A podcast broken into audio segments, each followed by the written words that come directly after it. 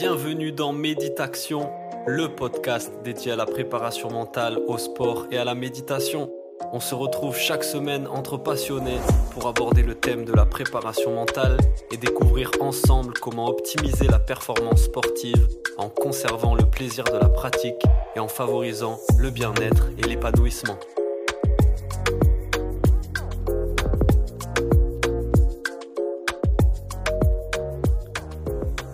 Parti, bienvenue dans le podcast Méditation, un nouvel épisode avec une invitée exceptionnelle. Je reçois Maroussia, qui est psychologue, athlète de haut niveau, championne de France, élite du 200 mètres en salle tout récemment, Mhm. et surtout ben, spécialiste du bien-être psychologique et de la santé mentale. Donc c'est surtout de ça qu'on va parler aujourd'hui. Et ben, je suis très content de te recevoir et que tu aies accepté mon invitation. Maroussia, bienvenue dans le podcast. Comment ça Oui, va aujourd'hui? merci. Hmm. Merci beaucoup, je suis ravie d'être là aussi. Merci. Cool. Euh, avant de démarrer avec les, les questions et les échanges qu'on va pouvoir avoir autour de la préparation mentale, de la santé mentale, du bien-être, est-ce que toi, tu peux te présenter rapidement pour euh, les auditeurs et les auditrices?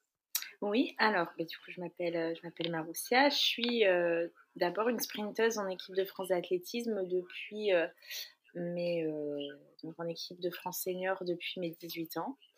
Euh, mes spécialités, c'est le 100 mètres, surtout le 200 mètres et le relais 4 x 100. J'ai eu l'occasion de participer à de très beaux championnats comme les Jeux Olympiques de Rio, de Tokyo, les championnats du monde aussi. Donc voilà, j'ai eu aussi la chance et le mérite de remporter des, des médailles sur, sur de beaux championnats avec un titre de championne du monde avec mes coéquipières du 4x200 euh, au Japon en 2019. Euh, donc voilà, ça c'est pour le, le volet sportif. Mhm. Et puis euh, à côté de ça, je suis psychologue euh, clinicienne spécialisée en psychopathologie et j'ai obtenu mon diplôme en 2020. Euh, donc voilà, année, année du Covid, euh, vraiment très euh, challengeante pour réussir à rester mobilisée malgré euh, tout ce qui se passait à cette époque-là. Et, avant, je voulais me spécialiser en tant que psy auprès des problématiques de passage à l'acte, criminologie, victimologie. J'avais fait des stages auprès de, de personnes qui souffraient d'addiction aussi. Donc voilà, je voulais vraiment me spécialiser vraiment en, en psychiatrie, en, en psychopatho. Et puis au final, euh, avec le sport, je me suis dit, euh, ça c'était pas possible de mener euh, euh, deux projets, deux projets aussi forts qu'est un métier à temps plein, même à mi-temps de psychologue dans une institution ou en cabinet, et, mon, métier de, sportif de haut niveau à côté. Du coup, je me suis dit que j'allais créer quelque chose d'un peu hybride.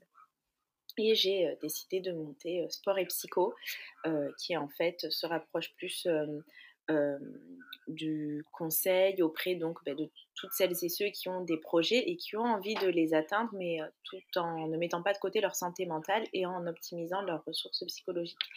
Donc euh, voilà, j'accompagne aussi bien des entreprises que des sportifs, euh, que des Mhm. particuliers. euh, voilà, simplement prendre soin de soi et, et atteindre ses objectifs. Ouais, super. Donc c'est deux carrières parallèles, mais que tu as très bien réussi à faire fusionner et qui s'emboîtent l'une dans l'autre. Euh, déjà, toi, j'imagine que dans ton dans ta pratique sportive, ben, tu utilises plein de choses c'est ça. Mm, de la psychologie, du bien-être et tout ça. Et ensuite, dans ton métier de psychologue, du coup, j'imagine que tu utilises aussi énormément ton expérience de sportif de haut niveau. Oui, complètement, Hmm. complètement. C'est et je pense aussi que pour les personnes qui viennent me, me rencontrer, euh, c'est ce- enfin, de savoir que je suis sportive de haut niveau, peut-être que ça les aide aussi à dédramatiser euh, le fait qu'ils vont voir le- la psychologue, quoi. Hmm. Ouais, ok, intéressant. On va rentrer dans le vif du sujet de l'actualité. Donc, tu viens de remporter un quatrième titre, je crois, de Oui, championne c'est de ça. France Ouais. sur euh, 200 mètres en salle. Euh, j'ai cru comprendre que tu disais que c'était ta plus belle victoire de ta carrière. Oui. Euh, alors que tu nous dis que tu as, participé à des, des, des Jeux Olympiques, championne du monde et tout ça. Pourquoi c'est la plus belle victoire de ta carrière?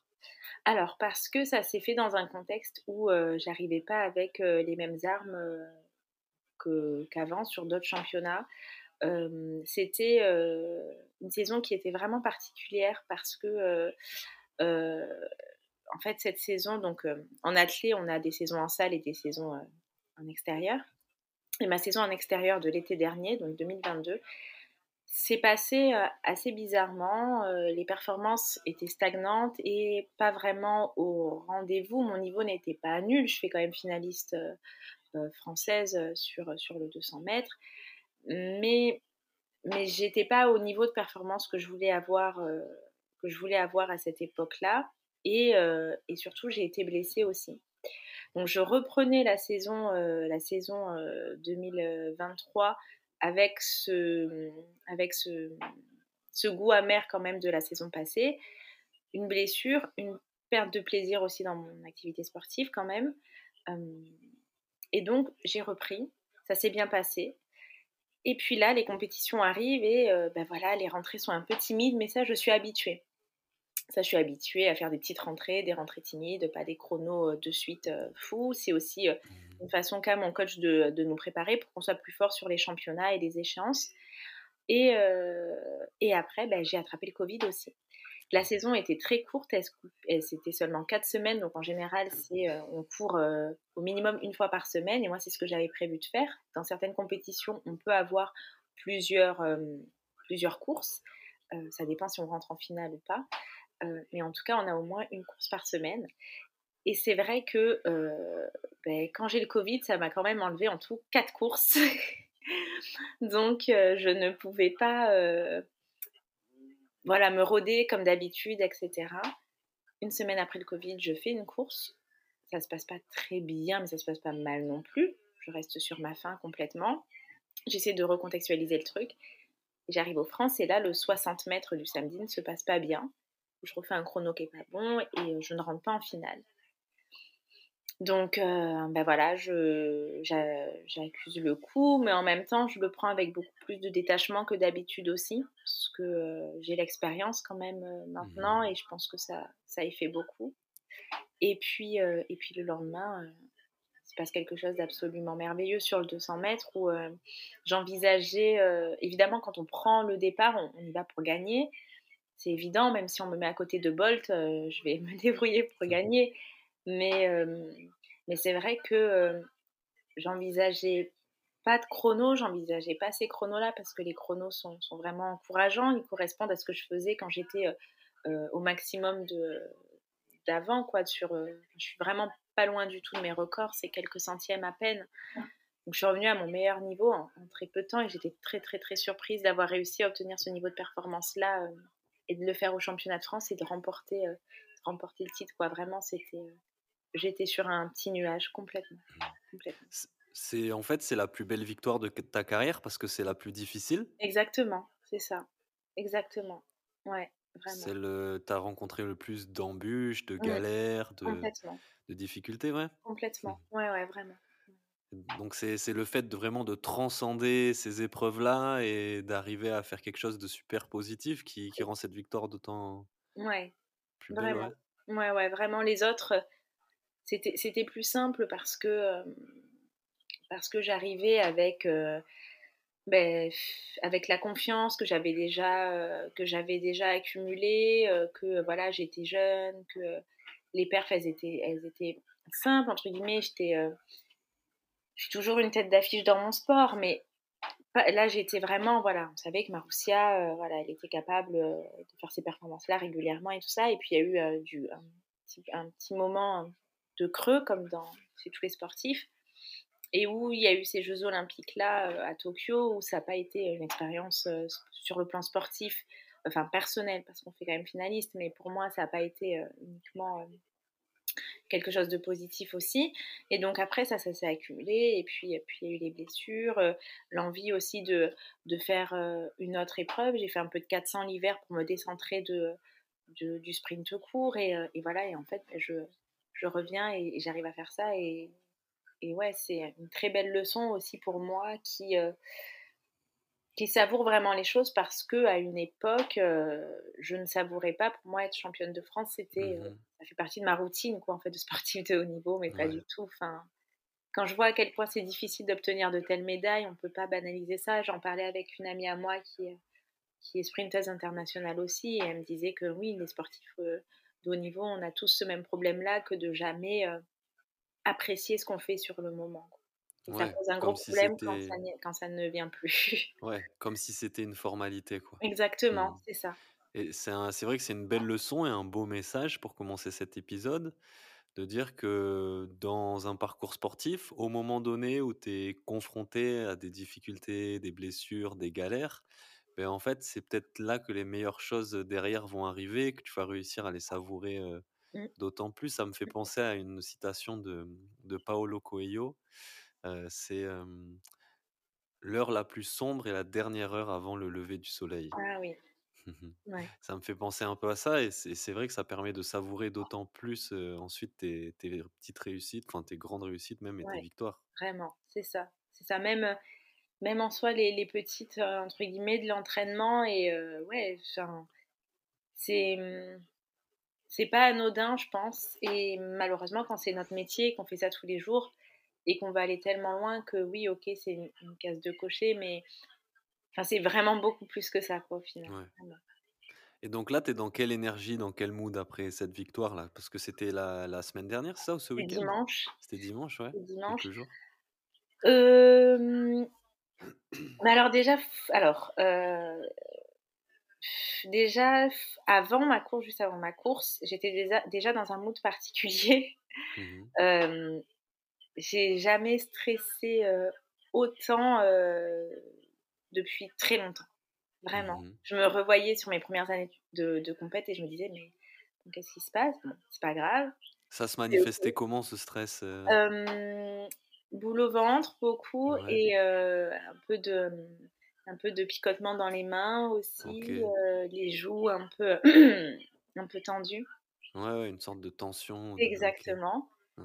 Et bon voilà, après je, revenais à ma respiration consciente, etc.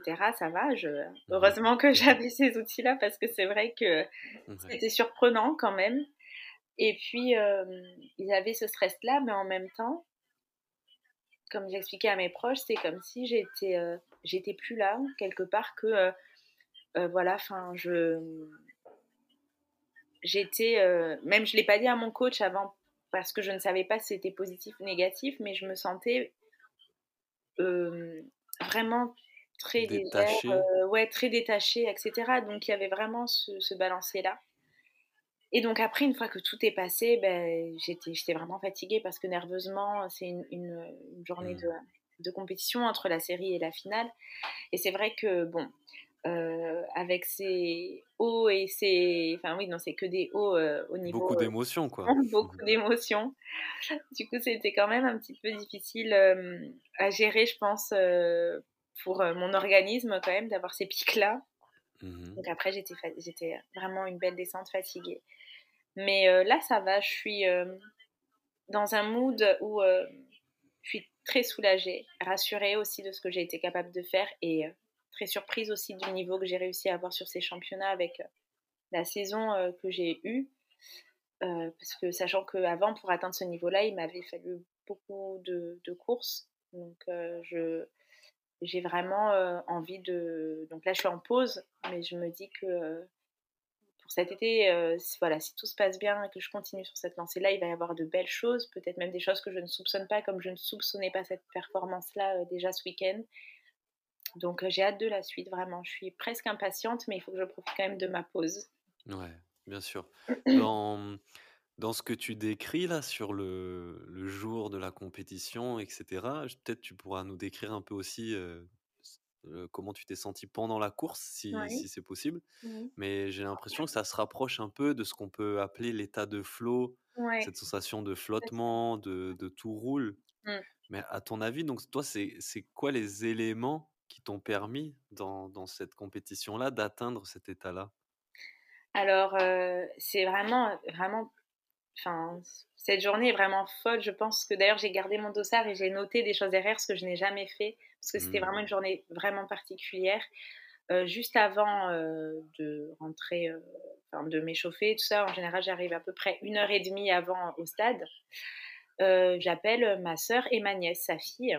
Mmh et on fait le point un petit peu de, de, la veille et on fait le point pour aujourd'hui. Elle me demande voilà, ce que j'attends, où j'en suis.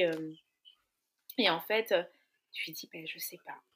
Elle me dit, mais tu pourrais améliorer quoi? Je lui dis, je ne sais pas, je sais rien. Elle me dit, en même temps, ça fait tellement longtemps que je fais ça, j'ai fait le tour de la question mille fois et c'est vrai que je n'ai plus de réponse à apporter là pour aujourd'hui. Je sais pas. Et je lui ai dit, tu sais quoi, je vais me contenter de faire ce que je fais le mieux possible, c'est-à-dire euh, courir vite.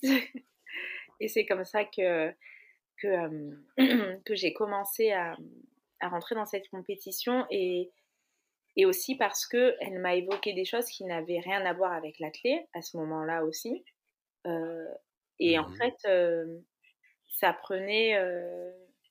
En fait, c'est comme si le, c'est comme si l'importance quelque part de, de, la pratique dans ma vie, ben, ça diminuait. En fait, ça devenait peut-être moins, moins lourd, moins, moins lourd à porter. Moins d'enjeux. ouais, moins d'enjeux. Exactement. Et donc, ça, plus le fait de me dire, bon, en fait, j'ai juste à courir vite, enfin voilà. Mmh je suis mmh arrivée vraiment comme ça. ben, je pense que c'est vraiment ça qui m'a aidée parce que, parce que derrière, je me contentais simplement de choses très concrètes et que j'ai laissé couler et que peu importe ce qui allait se passer, je voulais faire ce que, ce, que, ce que je pouvais faire sur le moment. Quoi. C'est passionnant, je trouve, d'avoir ton, ton retour sur comment ça s'est passé. Merci de nous mmh. partager ça. Parce qu'on dirait qu'il y a plein de petits trucs qui sont venus s'assembler les uns aux autres et qui ont fait que tu as pu être dans cet état de mental, en fait, mmh. optimal. Mmh. Et peut-être que le fait de parler à, à, de, la famille, à des proches, participe aussi à créer une émotion très positive.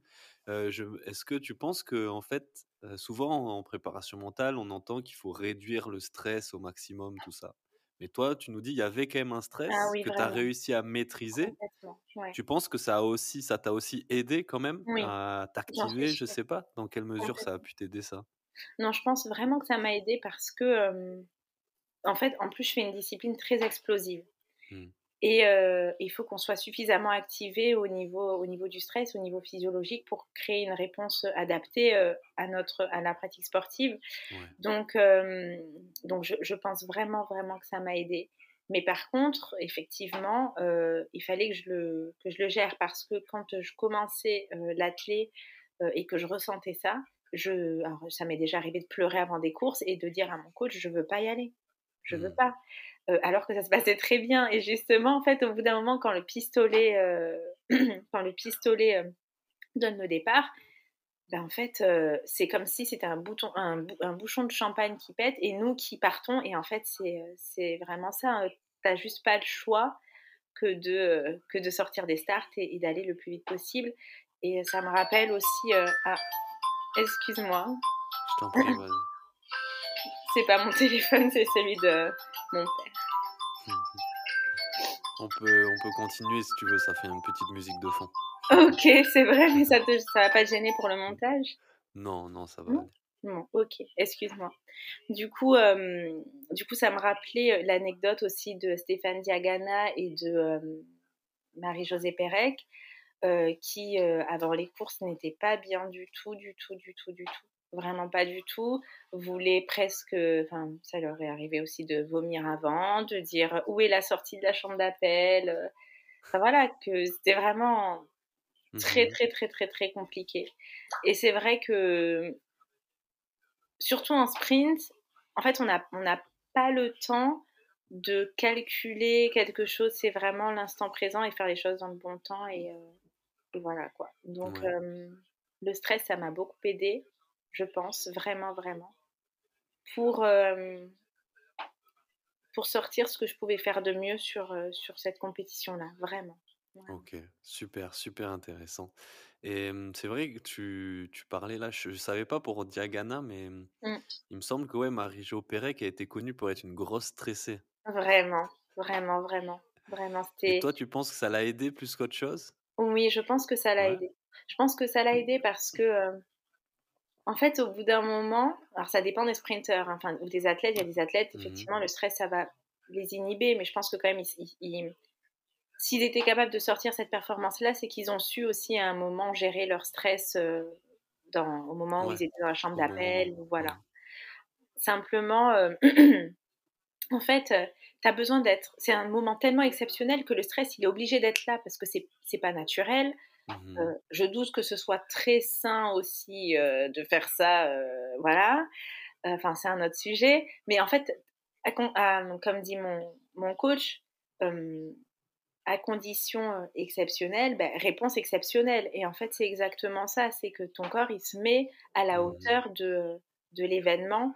Et même si tu as l'expérience, etc., ben, tu es obligé quelque part de te sentir comme ça pour te transcender parce que sinon, oui, c'est. Mmh, on cherche toujours à reproduire quelque chose de nouveau. Et là, c'est vrai que si on reste lisse, bah, ça ne peut pas sortir dans ces conditions. Yes, yes. Et mmh, donc, pour maintenant, pour revenir un peu sur ta préparation, Mmh comment tu t'es préparé à cette compétition? Ça a été, il y a eu des, des galères, des embûches, mais donc peut-être ce qui nous intéresse ici, c'est sur l'aspect préparation mentale un peu. Qu'est-ce que tu as mis en place, toi, en termes de préparation pour cette compétition?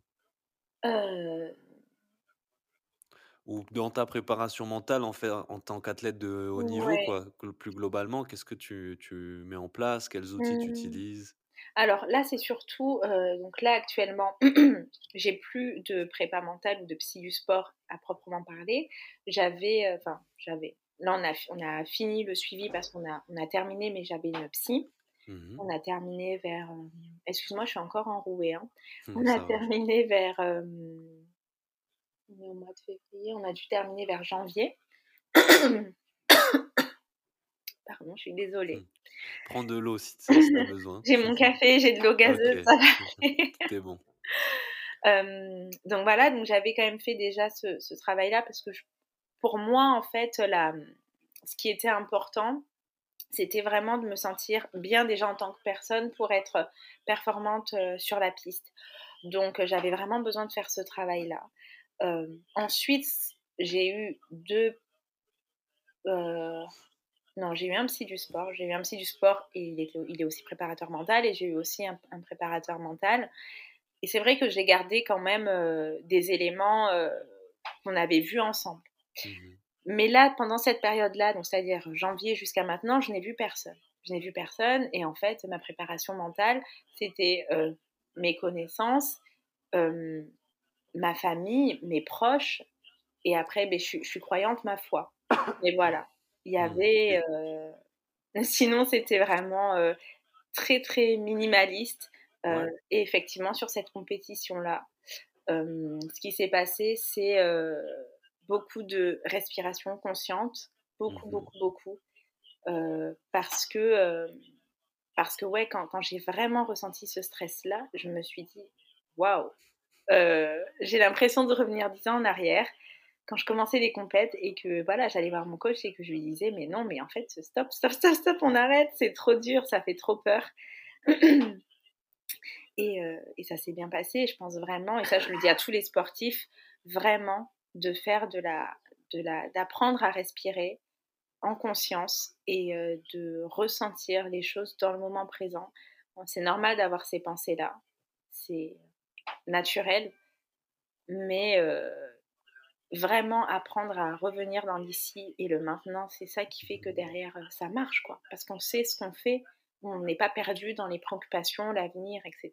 Et moi, c'est clairement c'est, ça qui m'aide en, championnat, vraiment. Ce que tu nous dis, c'est que ta préparation mentale en tant qu'athlète de haut niveau, en fait, elle est vachement axée sur ton bien-être. C'est ça la, préparation mentale, c'est veiller à ton bien-être? C'est ça, exactement. Exactement, complètement. Ah oui, moi c'est pour moi, hein, pour moi en tant que pour moi en tant que en tant qu'athlète, c'est vraiment ça, c'est-à-dire euh, être bien dans ma vie, euh, donc sur vraiment sur tous les sur tous les points euh, financiers, relationnel, euh, en entraînement. Enfin, voilà, c'est mmh vraiment, vraiment large au travail, bien dormir, bien manger. J'ai vraiment besoin d'avoir ce cadre-là. Effectivement, après, pour revenir sur l'accompagnement psy classique que j'ai eu, c'est un accompagnement aussi en, EMDR, ça mmh m'a aidé parce que parce qu'on n'arrive pas neutre en fait dans notre pratique, on n'arrive pas même si c'est notre passion, on la regarde pas avec les mêmes yeux que tout le monde. Chacun mmh. regarde sa passion avec des yeux différents. Et moi, j'avais besoin de faire un petit peu, comment dire, pas du, comment, de faire la part des choses entre. Ouais, c'est un peu ça, tu vois, de faire la part des choses, de, de, de soulager certaines choses aussi, tu vois, qui me permettraient de regarder la situation différemment. Ouais. Mais vraiment veiller à ton équilibre global de vie, à ton bien-être, donc à ta santé physique, mentale, sociale, tous ces aspects-là vont faire de, de, toi une athlète plus performante. Exactement, c'est ça. Super, c'est j'aime beaucoup cette, cette approche, cette mmh vision. C'est quelque chose que j'essaye de défendre à mmh fond aussi. Et donc là, on va rentrer un petit peu dans, dans le vif du sujet, qui est mmh voilà, qu'est-ce qu'on peut faire en tant que sportif et même non sportif hein, pour ben, veiller, pour pas forcément dire optimiser, mais pour veiller à son bien-être et à sa santé mentale. C'est quelque chose tu, partages énormément, par exemple, sur ta page Instagram et tout. Moi, j'aime beaucoup regarder ça. donc, la, la, base, pour toi, c'est quoi la base en termes de bien-être et de santé mentale? Alors déjà, parce que si j'ai une approche cognitive et comportementale, beaucoup, hein, mais c'est vraiment pour moi la base, la base, la base, c'est de ne pas se fier à ses pensées. Vraiment, vraiment. notre cerveau, il est en roue libre, il vit sa best life. Faut pas l'écouter, il dit n'importe quoi. Voilà, c'est ça. À certains moments, il, décide de prendre un chemin qui nous dessert complètement, en fait. Vraiment. Et, et clairement, c'est pas parce qu'on pense quelque chose de nous, donc en général, bon, quand c'est positif, c'est bien. Quand c'est négatif, euh, c'est moins bien. Euh, c'est vrai que c'est pas parce qu'on pense quelque chose qu'on va pas y arriver, qu'on est nul, que, euh, tel a fait mieux, qu'on se compare négativement, etc., que c'est la vérité. Et ça, vraiment, il faut absolument se le rentrer dans, se le, rentrer dans le crâne parce que on peut, comme nos, nos, comportements découlent de nos pensées et de nos émotions, bah, c'est vrai que si on coupe pas, enfin pas couper parce qu'on ne peut pas couper, couper ses pensées, mais si on n'arrive pas à vivre en harmonie avec ces pensées-là, bah, derrière ça risque d'être très très compliqué. Donc ça pour moi c'est vraiment, euh, le, vraiment le, le, plus important je dirais. Et aussi, aussi, aussi, aussi, le deuxième point très important, c'est euh, stop euh, la psychologie, enfin l'injection au bonheur, l'injonction au bonheur. Mmh euh, alors, la psychologie positive, pas, pas la scientifique, hein, la psychologie mmh positive qu'on peut nous vendre à tout va et dire cui cui les petits oiseaux, les bisounours, soyez heureux tout le temps, en tout temps, c'est pas vrai en fait. On est, on est des humains et notre condition, c'est de ressentir des choses négatives, de vivre des choses difficiles aussi. Ça ne veut pas dire que ça va être insurmontable, ça ne veut pas dire que c'est figé. mais en tout cas, c'est tout à fait naturel et sain. Et moi, je préfère avoir quelqu'un qui en face de moi parce qu'elle a vécu un coup dur, euh, malheureuse, triste, euh, perdue, déçue, démoralisée, j'en sais rien, en colère, etc. Donc quelqu'un qui me dit non, mais ça ira et qui passait un, coup d'éponge là-dessus, je, m'inquiète plus pour cette deuxième personne-là que pour la première. Ok. donc là, il y a deux choses dans ce que tu nous dis. La première est super intéressante, c'est l'idée en fait que notre cerveau est, une sorte de simulateur qu'il n'arrête pas de simuler, d'anticiper des, des, situations, des, des, plein de choses comme ça, et que la plupart du temps, en fait, ça s'avère faux. Ouais, ça? complètement. Alors, il y avait des pourcentages. Il nous trompe, en fait. Ouais, c'est ça. Il y avait des pourcentages, je sais, je sais plus du tout, hein, et je sais pas, j'ai pas regardé après si les études étaient robustes, mais en tout cas, il y avait des pourcentages euh, forts, je trouvais, sur euh, le nombre de pensées euh, désagréables, négatives. En plus, ce sont toujours les mêmes.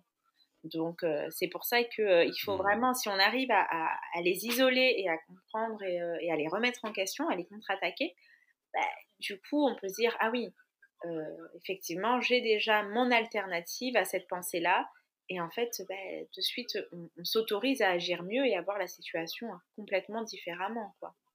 Déjà, c'est ouais, en prendre conscience, c'est-à-dire prendre conscience parfois de, de cette simulation automatique qui se fait dans le cerveau, dans, dans le mental. Ouais, Et, ensuite, réussir à prendre la distance un peu avec ça, finalement l'observer en se disant, OK, je suis dans ce, je suis dans ces pensées, je suis, je suis dans ce mood, ok. Et, et donc après, quels, quels outils ou qu'est-ce qu'on peut faire pour justement, comme tu dis, réussir à prendre de la distance ou à mmh. intégrer d'autres pensées mmh plus mmh positives?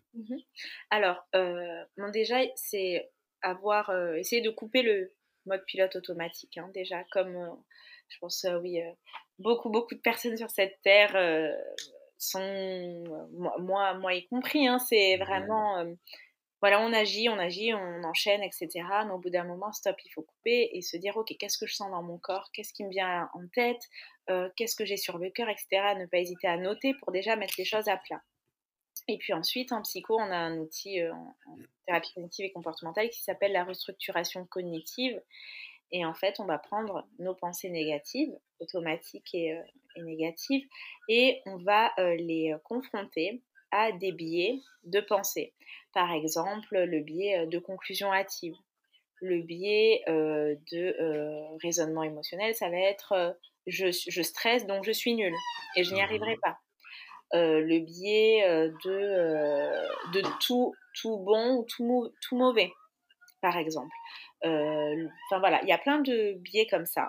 Et donc on les confronte et on essaie de se dire, ok, quelles sont les preuves qui sont en faveur de cette pensée-là, quelles sont les preuves qui sont en défaveur de cette pensée-là, et de construire en fait des pensées plus positives, mais plus positives, pas dans le sens, non mais tout va bien, c'est vrai que ma compétition, euh, même si le chrono était nul, euh, je suis quand même contente, c'est pas vrai. Voilà, mmh c'est juste rajouter de l'objectivité. Ok, mais qu'est-ce qui a fait que dans ce contexte-là, euh, ton chrono euh, n'est pas sorti? Comment tu te sentais avant?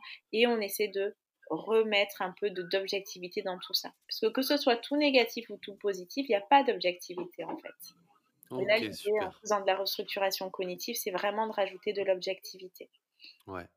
Ça, c'est donc c'est vraiment dans dans une démarche, thérapeutique avec, enfin accompagné de d'un psychologue ou c'est quelque chose qu'on peut aussi faire un peu à notre, à notre échelle, de notre côté? Alors, ben c'est alors je bon je enfin c'est un peu de promo du mmh. coup, mais je propose, je propose, un un petit, c'est gratuit, un petit, un petit cahier digital qui permet voilà, de faire ce travail-là avec toute la, liste des biais euh, de pensée, etc. Et puis euh, faire ce travail, cette gymnastique mentale-là, en fait. je, vais le faire. Je, mettrai le lien et je vais le faire euh, personnellement. et donc voilà, après, évidemment, le mieux, ça reste quand même de le faire avec, avec un psy, un psychothérapeute, enfin quelqu'un qui, qui, qui, connaît l'outil. voilà, quand, quand Enfin, c'est facile à, faire, mais il faut le prendre en main. C'est une petite gymnastique, vraiment. Mmh, mmh, ok. Et la deuxième chose dont tu parlais, et je veux bien qu'on échange là-dessus, parce que justement, j'ai eu cet échange avec quelqu'un il y a pas très longtemps et on se comprenait pas, parce que on parlait justement de psychologie positive. Et pour moi, c'était quelque chose de hyper positif. En fait, parce que j'avais lu des ouvrages, je pense du coup des ouvrages scientifiques parce que sans avoir étudié la psychologie, il me semble donc la psychologie positive, c'est un vrai courant scientifique de la psychologie qui s'appuie sur des études, des recherches et tout ça. Mmh. Ouais. Mais aujourd'hui, le terme psychologie positive est associé à un truc, comme tu disais, qui est vachement présent et vendu dans peut-être le développement personnel, même le, voilà, le, le bien-être d'aujourd'hui, qui est une espèce d'injonction au bonheur, mmh. de il faut que penser positivement, il faut jamais être malheureux et tout ça. C'est ça. Mais donc, est-ce que tu pourrais expliquer un petit peu justement quelle est la différence entre ces deux approches, mmh, quoi? Complètement. Alors, déjà, comme tu le dis très bien, la psychologie positive, c'est un courant scientifique. Et la mmh. psychologie positive, elle n'est pas là pour nous dire soyez heureux, elle est là pour dire voici les ressources et les qualités que vous avez pour vous appuyer dessus. La psychologie positive, en fait, elle est là pour placer le curseur de 0 à plus 5, alors qu'avant, en psychopatho normal, moi, mon courant, c'est OK, il y a des gens qui sont à moins 5, je vais les ramener à 0. Et plus 5, on verra. En psychologie positive, c'est de se dire OK, vous êtes à zéro, mais comment on peut faire en sorte que vous soyez encore mieux? Ça ne veut pas dire qu'il euh, n'y aura pas des moments où ça va être compliqué. Ça veut juste dire que vous avez les ressources et vous allez vous appuyer sur certains éléments pour pouvoir améliorer votre bien-être. En fait, c'est ça.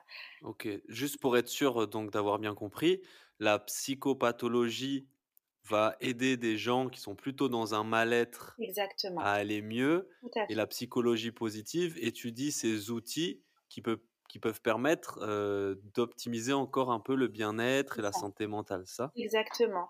En fait, on peut, par exemple, on peut l'utiliser, on peut, on peut l'utiliser dans le domaine du travail. pour améliorer les conditions des, des, collaborateurs. C'est vraiment une, une, un courant qui s'appuie sur les ressources des personnes qui vont bien. Et en fait, on va aller chercher ces ressources-là pour aller les implémenter et faire en sorte bah, que tout le monde puisse utiliser ces ressources-là. Parce que tout le monde les a, mais ces ressources ne sont pas activées de la même façon. Et donc, on va aller essayer d'augmenter les curseurs pour que la personne aille mieux, en fait, soit encore mieux que ce qu'elle est déjà. mais ça se combine complètement avec la psychopatho. Hein. Vraiment, ouais, ouais, bien sûr. Donc voilà. Et donc, euh, par rapport à, donc ça s'appelle, euh, j'avais vu un livre qui s'appelait L'apicratie et je trouvais que c'était vraiment euh, révélateur de ce qu'on peut voir. c'est après, c'est du marketing aussi, je pense. Donc, ça va être des titres du style Soyez heureux en toutes circonstances. en psychologie positive, on n'apprend pas à être heureux en toutes circonstances. Pas du tout. Euh, on apprend, euh, oui, à, comment regarder une situation pour, pour en tirer, pour se, pour se sentir le mieux possible, comment, comment peut-être être plus optimiste, comment est-ce que les gens optimistes font? Enfin, c'est ces éléments-là, en fait, et on n'est pas dans refouler ses émotions négatives, pas du tout. Euh, là, je, vois des titres, des fois, je m'arrache les cheveux. Je me dis, mais euh, euh, c'est par rapport aux émotions, aux émotions négatives, dans le sens où n'ayez que des émotions positives ou que des pensées positives. Mais, enfin, humainement, c'est pas possible. En fait, mmh, mmh, ces mmh. émotions, elles sont, elles sont nécessaires et, et, on en a besoin. Elles sont vitales même, ouais. Elles sont vitales. Donc après, je me dis c'est peut-être du, du, marketing. J'avoue que j'ai jamais, je me suis jamais dit que j'allais acheter un de, un de ces, un de ces ouvrages-là. mais il y a vraiment beaucoup, beaucoup, beaucoup d'articles sur Internet qui font des résumés et où on voit effectivement que bah, enfin, c'est pas bon en fait. Et mmh justement, le mmh problème, il y a des études qui ont été faites là-dessus, c'est que ça crée de la frustration de courir après cette injonction bonheur parce qu'on se dit mais je n'y arrive pas, je comprends pas, mais parce que c'est pas possible et tant mieux, tant mieux mmh quelque part. Tant mieux. Ouais, c'est normal de passer aussi. On est des êtres d'émotions, donc on a, on a des émotions toute la journée, toutes sortes d'émotions, et parfois on a des émotions négatives. Peut-être ce sur quoi il faut être vigilant, c'est que nos émotions négatives ne, ne, prennent pas une part trop importante dans notre quotidien ou soient trop mmh intenses, c'est ça? Qu'elles génèrent une vraie souffrance, quoi? En fait, c'est ça, c'est que c'est normal de, de ressentir de la tristesse, de la colère, de la haine aussi, hein, parfois, mmh voilà, si on monte dans, dans, le, dans, le, dans la graduation des, des émotions.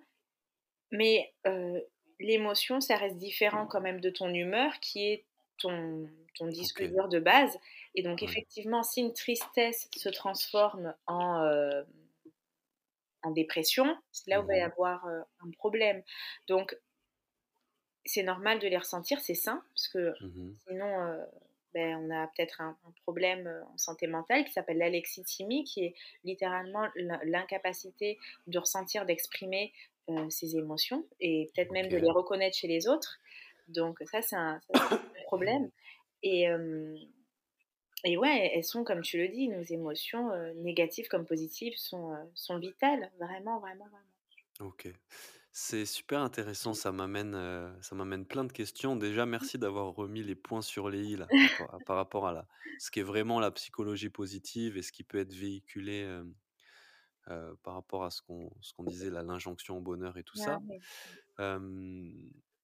Mais donc être au contact de ces émotions, ça demande quand même un petit travail sur soi, un travail d'introspection, Mmh. de connaissance de soi, Mmh.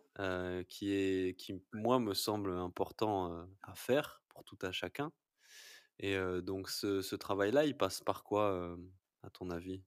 Ah, c'est pas simple. Ça va Mmh. dépendre, de ça va dépendre des personnes. Ouais. Bah, du coup, pour avoir accompagné, pour avoir accompagné des personnes, en accompagnement psy classique, je me rends compte que souvent on veut pas aller voir, ça. On veut pas aller voir Mmh. ses émotions, on veut pas on veut pas y aller. Donc j'ai eu parfois beaucoup de de personnes que j'ai accompagnées avec des blocages et un beau jour, ça a commencé à se débloquer et elles ont vu qu'en fait, beh, c'était pas si grave Mmh au final.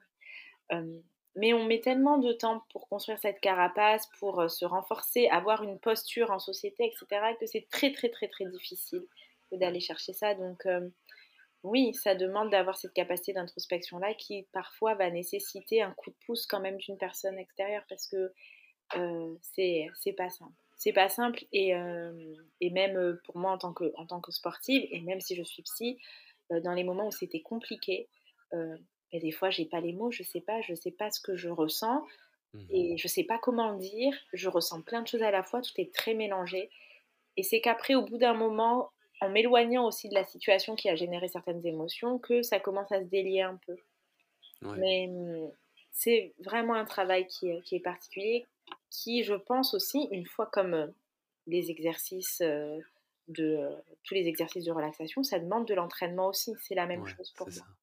Ouais, ouais, ce serait de l'entraînement, de la répétition C'est et c'est ça. vrai que parfois, comme tu dis, peut-être ce qui peut être, utile là, une petite piste, c'est que, mmh, tu sais pas forcément mettre des mots sur ce que tu ressens, mais par contre, tu peux être en contact avec, beh, justement les sensations corporelles que ça te. C'est procure, les pensées qui arrivent et c'est c'est ça ça. qui va te donner une indication, non, de de Exactement, c'est l'état dans lequel tu es? C'est ça, exactement. J'avais fait un post sur Insta, alors je me permets de regarder parce que ça m'évoque, ça, par rapport au fait que, on Quand on sait pas nommer ses émotions, parce que c'est difficile aussi, hein, des Ouais, fois quand, heu, voilà, on ne sait pas ce qu'on ressent. Effectivement, ça peut passer par, par le corps, ça peut passer aussi par, la taille qu'on trouve, à cette émotion, la texture, Mmh voilà, tous ces éléments-là, Ouais, pour la rendre un peu plus matérielle et pour se dire: «OK, c'est vrai que si c'est un peu plus rugueux, est-ce qu'on n'est pas sur de la coré heu, de la colère, sur de l'agacement? Hem, est-ce que si on a l'impression qu'on est dans quelque chose d'un peu lourd, heu, qui est sur la poitrine, est-ce qu'on n'est pas plutôt triste?» Alors je vais, Mmh j'essaie de trouver, mais après j'ai tellement Ouais, essayer de de voir comment ça se manifeste exactement, concrètement et à quoi on peut l'associer, ouais, en termes de ouais, comme tu dis, de texture ou de couleur même. c'est ça. Ça peut nous donner un bon aperçu de de ce qu'on ressent déjà. Bon, en tout cas, je je remets pas la main dessus, mais c'est sur mon compte, Ouais? c'est sur mon compte. Insta et voilà, il Mmh, faudra mmh, mmh. scroller.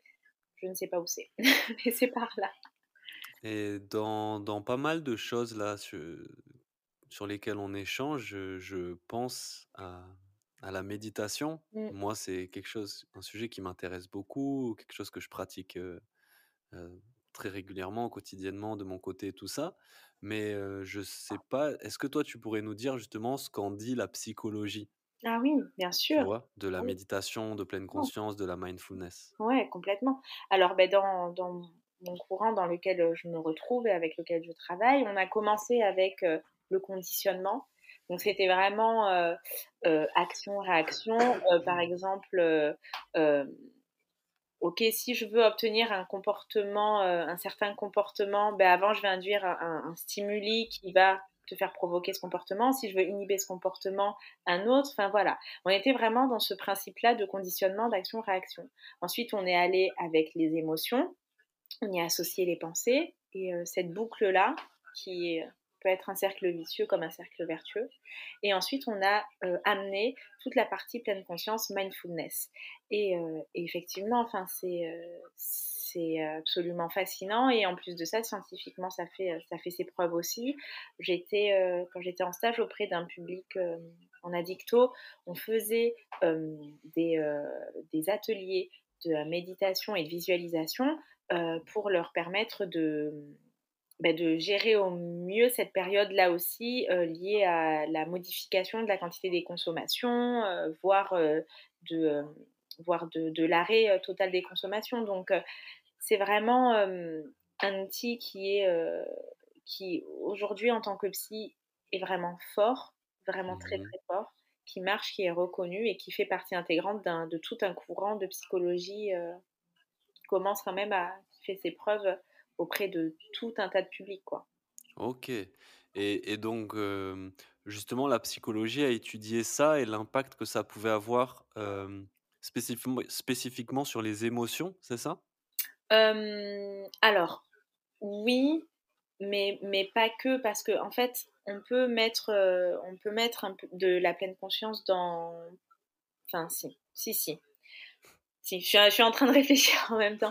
C'est que Effectivement, en gros, quand on a un, trouble, si on reste sur le volet trouble en santé mentale, effectivement, on a un dérèglement de nos émotions à un moment. Hein. Il y a ce déséquilibre-là qui opère et effectivement, avec la pratique de, de la méditation, c'est un outil complètement euh, magique par moment qui nous aide vraiment à refaire cet équilibre-là, à refaire les niveaux, à accueillir sans se juger ce qu'on peut ressentir, ce qui souvent voilà, est, le, problème aussi dans, dans, certains troubles en santé mentale.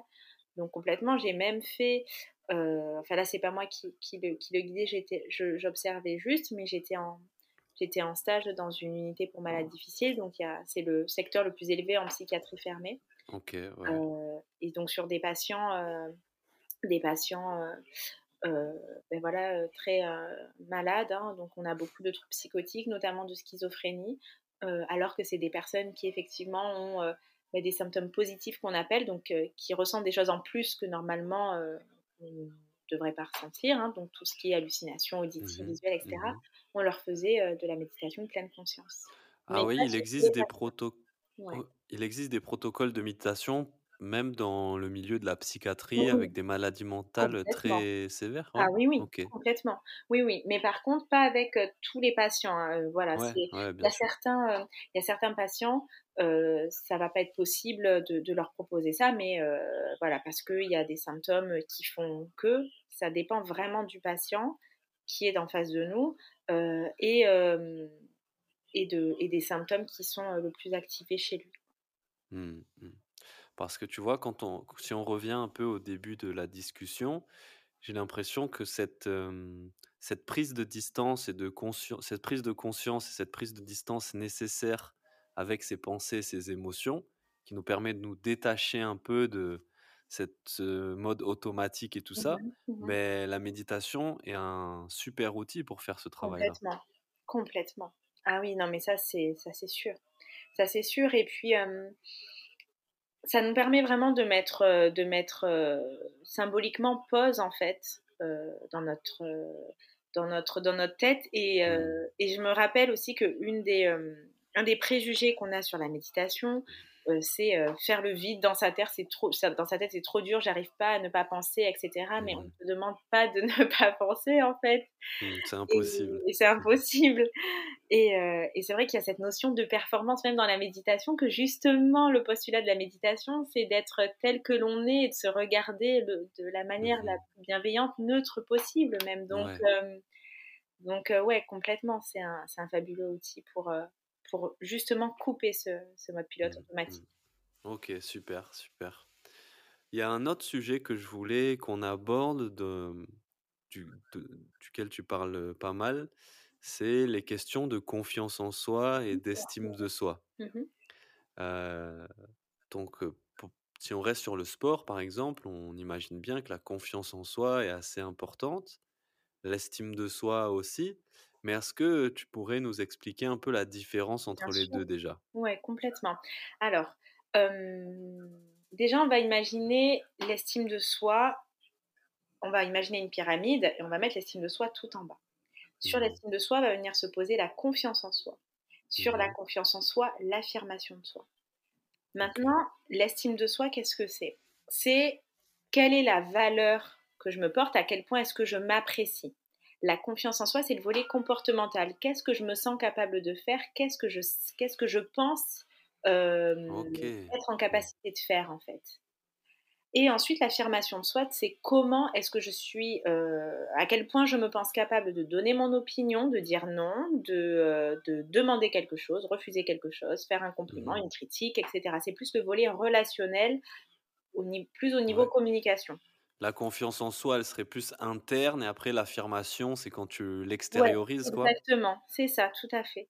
Et donc en fait, pour que la confiance en soi et l'affirmation de soi, ça fonctionne, il faut que notre estime de soi, elle soit solide, suffisamment solide. Mmh, c'est la base, ouais, C'est la base, vraiment. Parce que dans notre estime de soi, on va avoir tout ce qui est forcément la valeur qu'on se porte, mais on va avoir tout ce qui est au niveau motivation, euh, le respect qu'on se porte à soi-même. On va avoir euh, tout, tout, ce qui est euh, sentiment de compétence. Ok, euh, j'ai des objectifs dans la vie. Si j'ai par exemple une estime de soi qui est plutôt faible, je vais mettre des objectifs là, alors que si j'ai une estime de soi qui est plus élevée, je vais mettre des objectifs Mmh. plus élevés. Et donc on se rend bien compte que tout ça, ça sert vachement à la confiance en soi. Si euh, on sait quelle valeur on a, qu'on se sent, qu'on a un sentiment de compétence qui est suffisamment fort, etc., ben derrière, notre confiance en soi, elle va être plus élevée. OK, super. Donc vraiment, l'estime de soi, c'est la base. Ouais. Et donc, comment on peut savoir si notre estime de nous-mêmes est plutôt bonne ou pas? Ouais. Et donc après, est-ce qu'il y a des moyens euh, d'y remédier, d'augmenter notre estime de soi? Ouais. Alors, l'estime de soi, c'est un, donc c'est un concept euh, qui est très très étudié en psycho. On a, un- Ouais, on a un- une échelle euh, qui existe. Donc, OK. on peut, il y en a, elle est sur internet, on peut la remplir si ça, Ouais, si les personnes ont envie de d'avoir un, un élément, voilà, un, co- un score. Ouais, ça permet de Voilà, quantifier, elles de... OK. Euh, après, c'est vrai que en psycho, on regarde euh, généralement pas qu'une se- pas qu'un seul aspect d'une personne, parce Mhm. qu'en fait, comme tout fonctionne euh, de manière systémique, ben, c'est vrai que si on regarde que l'estime de soi, qu'on la trouve faible, mais que derrière la personne, elle a une ressource qui permet peut-être de faire le balancier entre les deux, ça serait dommage que la Ouais. personne se plombe en disant ben, j'ai une mauvaise estime de moi, enfin mon estime de soi est faible, Ouais, ouais, ouais. alors que derrière elle a des ressources que ben, c'est que dans le cadre d'un accompagnement psy que le psy peut remarquer ça. Euh, donc voilà, mais l'échelle est, absolument disponible, robuste. je crois qu'il n'y a que 10 items, c'est vraiment rapide. Maintenant, comment est-ce qu'on remarque quand même si on, a envie d'avoir quelques indications? Déjà, au niveau de notre capacité à nous engager dans nos projets.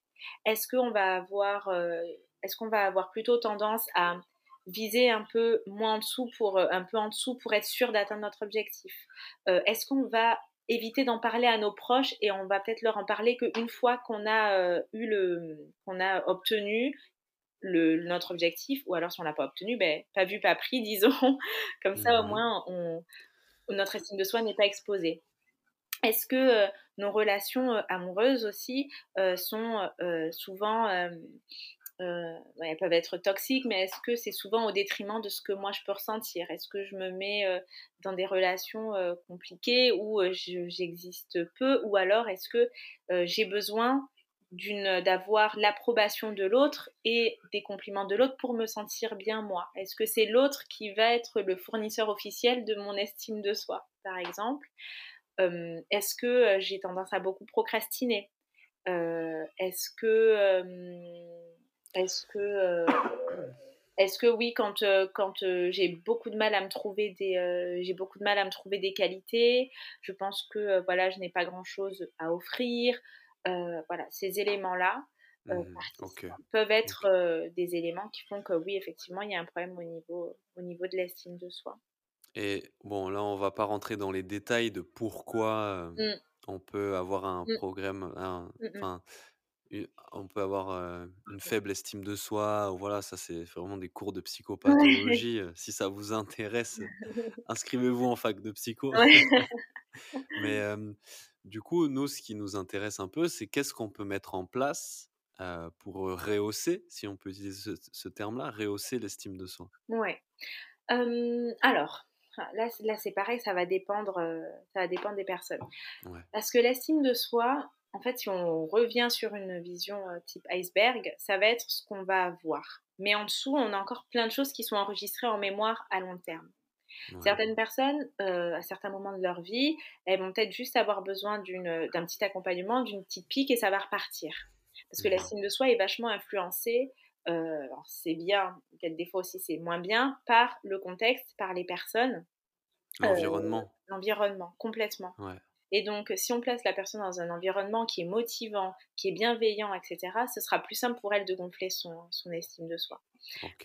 Mais il y a certaines personnes, même si elles sont dans cet environnement-là, et ça arrive très souvent, bah, elles mmh ont quand même cette fragilité au niveau, au niveau de, de, leur fonctionnement. Et donc, on va avoir besoin d'aller chercher plus en mémoire à long terme comment est-ce qu'elles fonctionnent de base, de base, de base. Donc là, on est plus sur des schémas cognitifs, sur comment est-ce que la personne voit le monde qui l'entoure comment elle se voit elle, comment est-ce que, euh, son cerveau a créé ces automatismes-là pour fonctionner. Et euh, voilà, parce qu'en fait, ce qu'il faut savoir, c'est que en, euh, au bout d'un moment, les manifestations qu'on peut voir, les symptômes, ils ont eu une utilité. Et donc, en fait, par exemple, si, si j'ai une mauvaise estime de moi, c'est peut-être que quand j'étais enfant, exemple très bateau, euh, j'ai euh, associé ma réussite euh, uniquement, enfin ma valeur uniquement sur les propos de mes parents. Ah c'est pas bien, ah c'est pas bien, ah c'est pas bien, bon bah j'étais un, mauvais enfant. Ah c'est mmh bien, regarde, voilà, ah je suis un très bon enfant. Et voilà, c'est que mmh comme ça, jamais on m'a jamais on m'a montré que ma valeur était indépendante de ce qu'on pouvait penser de moi. donc ça dépend vraiment, vraiment, vraiment, vraiment des personnes. Il n'empêche qu'il y a des petits exercices à faire si on a envie, mmh. des choses euh, très simples déjà pour, se, pour faire le point avec soi et ce qu'on a déjà accompli. Euh, ça va être le sentiment d'échec aussi. J'ai oublié tout à l'heure, hein. pardon, je... mon cerveau fait un petit peu. Le sentiment d'échec aussi, c'est euh, parfois s'il est très fort, ça peut être le signe mmh. d'une estime de soi qui est plus faible. Et justement, voilà, faire le point sur ses réussites, ses fiertés, mais en toute objectivité. C'est-à-dire, ok, euh, mes réussites, si c'est par exemple tout bêtement, vraiment tout bêtement, avoir réussi à prendre une douche, ça compte. Ça compte. Vraiment. Si c'est euh, je me suis inscrit à la fac, ça compte. Voilà. Il faut vraiment pas banaliser. Euh, vraiment pas banaliser. Ça peut être aussi trois choses que les gens disent de nous, des compliments que peut-être nous on ne voit pas aujourd'hui, mmh mais que voilà, on, finalement, les gens voient ça de nous. des choses que si on en trouve qu'on aime bien chez nous, des gratitudes aussi. Enfin, c'est des petits, petites gymnastiques en fait. Mais un accompagnement en estime de soi, en confiance en soi, c'est vrai que ça passe d'abord par comprendre pourquoi est-ce que mon estime de soi s'est développée comme ça, pour après derrière découdre en fait, déconstruire ce, ces associations-là qu'on a pu faire, euh, que notre cerveau a pu faire dans un contexte donné. Ouais, c'est important de le préciser. Ouais, il y a ce travail-là à faire en amont. Vraiment. Vraiment, vraiment. Complètement. Ça, ça rejoint un peu ce sujet de l'autocompassion, peut-être aussi, Oui, complètement. qui me semble important et pareil, qui, qui est vachement véhiculé à travers les approches de méditation aussi un petit peu. C'est complètement ça. ouais. Mmh en, et en termes justement d'autocompassion, de self-love, comme on va dire, on va dire en anglais, Ouais. Quelle, quelle petite pratique aussi on peut mettre en place au quotidien par rapport à ça? Alors, c'est un peu pareil que l'estime de soi quelque part parce que en fait l'amour de soi ça fait partie de l'estime de soi dans les concepts. Donc donc c'est vrai que tu vas retrouver un peu ces mêmes exercices là. D'accord. Et aussi je pense à quelque chose bien bien bien s'entourer. Mmh. Parce que, euh, notamment chez, des sportifs aussi, des fois on peut se rendre compte qu'on est dans un environnement où euh, notre valeur est conditionnée avec nos performances et euh, les personnes qui sont autour de nous. C'est-à-dire que si on fait une mauvaise performance, on ne va pas avoir trop de personnes qui vont... Enfin, certaines personnes pas vont pas nous écrire parce que peut-être qu'elles savent pas comment nous dire certaines choses, mais il y a des personnes qui vont qui vont être là uniquement que lorsque ça va. Donc voilà, ça, euh, typiquement, c'est un exemple pour dire que on est société, on est dans un environnement donné et qu'effectivement, cet environnement influence énormément l'image qu'on a de nous. Donc vraiment, choisir absolument euh, ces, euh, ces relations, c'est primordial, mmh primordial, primordial. Et reconnaître si on est dans, une, dans un environnement qui, effectivement, n'est pas, pas sain pour nous, n'est pas bon pour nous. Ouais. Et l'autocompassion, est-ce qu'elle passe pas aussi, bah, en fait, c'est ce que c'est pas une forme de bienveillance envers soi-même? Si. Justement, en particulier dans les moments, de difficulté, je pense aux sportifs, voilà, qui traversent une blessure, une défaite, une Complètement. période d'échec. Le fait complètement. de de de sa de se dire: «OK, heu, c'est tu as quand même donné le meilleur de toi-même», enfin, Ouais. Tout en en gardant parce que je pense que c'est important dans le sport de haut niveau, tu tu confirmeras, Mmh mh. d'avoir une une analyse très objective de sa performance. J'ai mal fait ça, j'aurais dû mieux faire ça et tout ça, mais pas tomber dans dans l'auto-jugement et dans l'autocritique. C'est ça. C'est très Ouais. difficile. C'est Ouais. un exercice qui est très Bah, difficile chez les sportifs, heu, ouais, moi je le vois tous les jours, enfin le fait de se rabaisser, surtout en cas de Exactement. défaite, d'échec et tout, on se rabaisse à fond, quoi. Exactement. C'est quelque chose qui qui est très difficile parce que, parce qu'on veut tellement réussir, bien faire et heu, qu'on veut récolter les fruits de notre travail tout simplement que c'est, que c'est Mmh mh. vraiment pas simple. Maintenant, heu, maintenant c'est nécessaire parce qu'on ne peut pas fonctionner en en se critiquant constamment. Ça va au bout d'un moment, ça va devenir contre-productif et ça va créer, heu, de l'insatisfaction et notre cerveau, au bout d'un moment, il va dire: «Bah, en fait, heu, je vais, heu, je vais être épuisé». Donc on n'est Mmh. pas à l'abri effectivement de de bah, oui, d'un d'une surcharge émotionnelle à un moment donné, parce que ce qu'on n'a pas voulu à ce moment-là accueillir tel que c'était et ça va ça va finir par sortir. Donc complètement, c'est une ressource qui est très, très importante et l'autocompassion, ça nous aide vraiment à gérer, à gérer nos échecs et les moments, qui ont été vraiment plus compliqués, vraiment. Ouais, ouais. Toi, ça t'a aidé, par exemple, dans cette période-là, heu, où tu as traversé des difficultés et finalement tu es revenue, plus forte que jamais, comme tu as dit? Complètement. Ah, je charge juste mon ordi. Ouais, vas-y, vas-y. Ouais, très intéressant ce sujet-là aussi de, mmh parce que dans le milieu du sport et tu vois, là, ça me fait du bien de faire cet épisode-là aussi parce que moi, je fais beaucoup d'épisodes, c'est très performant, c'est très Mmh. arts martiaux et tout Mmh ça mh. Mmh. et donc il y a des fonctionnements parfois qui qui sont pas très ouverts à ce type d'approche, qui pourtant me semblent pouvoir être très productives Mmh dans le sport de haut niveau, même dans les arts martiaux et Mmh même peut-être surtout dans les arts martiaux et Mmh. quand on pense que les arts martiaux sont très liés justement à ces philosophies orientales comme le bouddhisme, heu Mmh. et cetera, bah, c'était des choses qui étaient défendues par ces Complètement. par ces Ouais. philosophies-là. Ouais, Mmh. complètement. Complètement et bah, oui, du coup, c'est vrai qu'à titre personnel, moi, j'ai eu un j'ai eu un travail à faire par rapport à à l'autocompassion me concernant Mmh. vraiment, vraiment, vraiment. Parce que comme je te disais en début d'épisode, je ce que je faisais pour moi, ça devenait presque banal, en fait. Enfin, alors que quand je regarde, ma carrière et ce que j'ai ce que j'ai fait, enfin, effectivement, aujourd'hui, je me dis: «Non, mais quand même, c'était pas c'était pas n'importe quoi» Mmh et je regrette de ne pas l'avoir, savouré, enfin, aussi fort que que j'aurais pu, quoi. Vraiment, vraiment. Et quand ça s'est mal passé, beh, je m'en veux aussi de de m'être dit enfin, moi, j'ai eu des mots très, très durs envers moi, Mmh «Je ne mérite pas d'être, heu, sportive de haut niveau, je ne mérite pas d'avoir un contrat avec telle marque», enfin, voilà.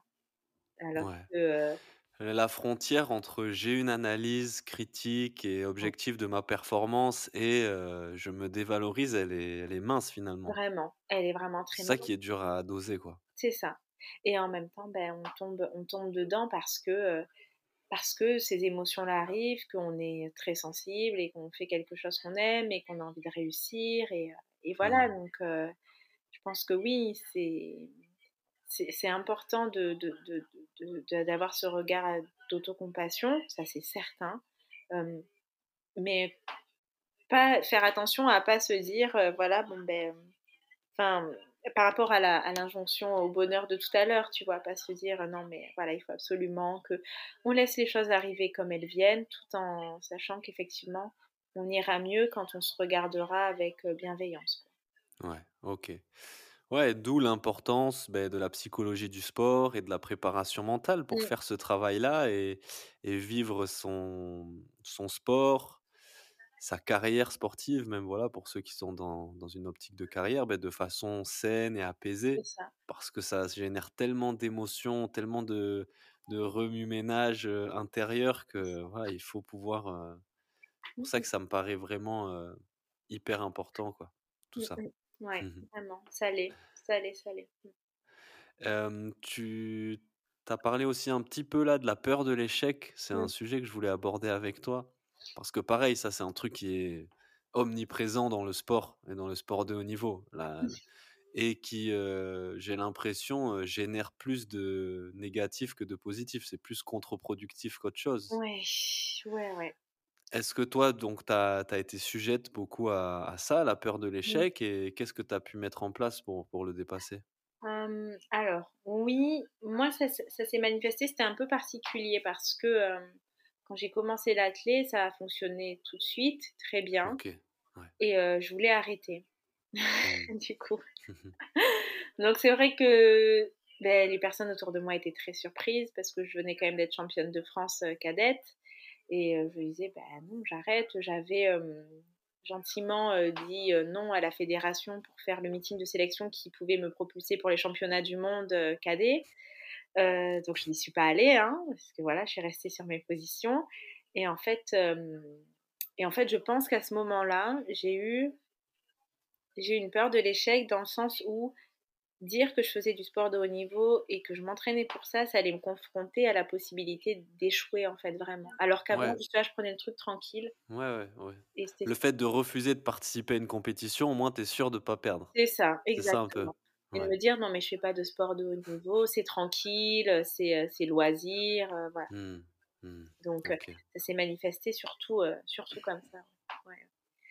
Maintenant, heu, maintenant c'est plus le cas, ça peut être, si sur sur certaines compétitions, ou en phase de de prépa, si, mais jamais jamais aussi fort maintenant. C'est Mmh. passé. OK. Ouais, ouais. Ouais, mais c'est intéressant ce que tu dis, c'est finalement quand on renonce à participer à une, compétition ou même on peut le voir, je pense, chez certains sportifs qui s'auto-sabotent un petit peu sur certaines compétitions ouais, pour pouvoir dire: «Non, mais voilà, de toute façon, c'était» c'est ça et ça, ouais, ça c'est ça typiquement, c'est aussi un mécanisme de protection de l'estime de soi de se dire, «Bah si, ouais. bah j'ai une raison, regarde», voilà. Mmh, mmh, mmh. OK. Donc, heu, ouais, l'idée, heu, peut-être là, c'est de se mmh et ce qui est dur dans le sport, heu, de haut niveau, c'est de se détacher totalement de l'enjeu, C'est ça. de la victoire ou de la défaite et heu, juste, heu, d'essayer de donner le meilleur de soi-même, Mmh, heu, c'est ça. d'être le meilleur athlète ou le meilleur Mmh, judoka, heu, ouais, c'est ça. possible. Ouais. De vraiment de se concentrer sur, heu, ce qu'on a à faire dans le moment présent et pas de d'aller dans le moment d'après, dans la célébration ou dans la défaite. Mmh. Vraiment, Ouais, vraiment. ouais, Parce que si tu te vois gagner, c'est déjà enfin pour moi, tu es déjà tu déjà plus dans le moment présent. Tu es déjà plus dans le moment présent. ouais. Pour notre cerveau, c'est la même chose que tu lui dises, heu: «Non mais tu es trop nul, tu vas pas y arriver», que tu lui dises: «Non mais je vais y arriver». Il sait pas en fait sur quoi il doit s'appuyer. Il a besoin de choses concrètes. Il a besoin de choses Mmh concrètes, il a besoin qu'on lui donne des informations précises parce que sinon, bah, il continue lui de mener sa vie et voilà, il est plus là. C'est vraiment important de de se recentrer sur vraiment ce qu'on peut maîtriser Ouais. maintenant. C'est ce que tu disais aussi au début, heu, en parlant de ton de ta compétition là, des Mmh championnats de. France et là on commence, heu, si on assemble bout à bout tous ces petits facteurs-là, on commence à voir pas mal de choses. On a parlé donc du stress, Mmh mh. on a parlé concentration, on a parlé émotion, pensée, autocompassion Mmh. et et toutes ces petites choses-là mi mises bout à bout vont justement, aider, aider le le sportif, la sportive à optimiser ses performances, à se sentir mieux et à performer. Hem, tu as parlé de la foi aussi, donc de l'aspect spirituel et Mmh mh. mystique qui peut Mmh rentrer en compte, qui Mmh peut être hyper important. Voilà, sur l'aspect mental, après il y a toute la dimension physique, technique, Mmh bien sûr. Ouais. Ouais, ouais.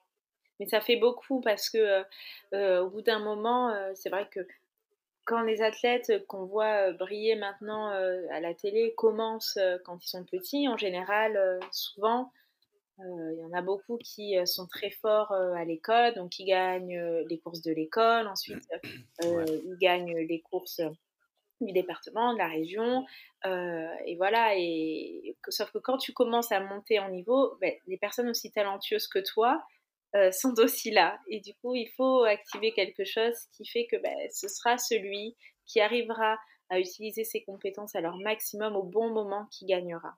Ouais. Et donc réussir à assembler tous ces petits facteurs, tous ces petits paramètres, quoi, les mettre bout à bout. Exactement. Pour, pour être le, le, meilleur possible. C'est ça. ok, super, excellent. Justement, si on reste sur les grands athlètes, qu'est-ce que, qu'est-ce que tu sais, toi, de la préparation mentale des grands athlètes? Là, je parle de l'athlétisme. Ouais. Mmh voilà, moi, ma génération a été bah, bercé par les Usain Bolt, les Asafa Powell, les Ladji Doucouré, tout ça qui et c'est mmh, c'est des efforts très courts, très intenses. Qu'est-ce que tu sais de la préparation mentale de ces grands athlètes, toi? Euh, alors honnêtement, je ne sais pas du tout. Je ne sais pas, si Bolt il a fait de la prépa mentale, j'en sais rien. Ça Bolt il dégage une confiance en soi, par exemple, euh, unique. ouais. Et donc, est-ce que tu as vu son film I'm Bolt? Non. Oh, il est. Euh, alors vraiment, je te le conseille. Je l'ai vu bien quatre fois et okay. fois il me fait le même effet. D'ailleurs, j'ai peut-être le regarder encore aujourd'hui. Enfin, en fait, tu vois effectivement qu'il dégage une confiance en lui, mais en fait, il est comme tout le monde, il est comme le commun des mortels, c'est-à-dire qu'il vomit à l'entraînement et qu'il a peur euh, d'échouer à un moment de sa carrière et que justement, il décide d'aller se planquer en Jamaïque et de faire le minimum de compètes possible parce qu'il a des pépins physiques, parce que ci, parce que ça. Et il prend le parti de se dire non, mais je vais rester caché. Et, euh, et, voilà. Et en fait, ce qui lui donne envie de repartir au charbon, c'est sa confrontation avec Gatlin, parce que Gatlin est méga en forme et qu'il le chambre, etc. Et donc c'est à partir de là où les deux commencent un peu à... Mmh et les médias après montent en épingle euh, euh, la, rivalité. la rivalité, qui en soi euh, n'est pas plus présente que ça entre les deux. Mais voilà, mmh, après, ça fait partie aussi de, de l'histoire. Mais, mais vraiment, il a, il a ce truc-là de se dire, punaise, ben, en fait, j'ai peur. Et, et, comme tous les athlètes, c'est difficile pour moi au quotidien. Et un truc, moi, qui m'impressionne et que je prends souvent en exemple aussi chez Bolt, c'est un aspect de prépa mentale, mais c'est que c'est exactement ce qu'il doit faire euh, à un moment donné de sa course. Il sait ses points forts et il sait ses faiblesses. Et il sait que euh, sur son départ, alors il part, il part quand même très bien, mais c'est vrai qu'il y a euh, à côté de Gatlin qui avait une technique absolument impeccable, outre le fait qu'il y a eu du dopage, etc. Hein, le dopage mmh n'amène pas la technique. C'était quand même un, un excellent sprinter il courait très bien. C'est vrai que tu mets euh, Gatlin et Bolt à côté. Bolt, dans ses heures de gloire, il était euh, certainement à côté, voire un peu devant, voire un, peu derrière Gatlin, mais Gatlin était vraiment très redoutable sur les premiers appuis.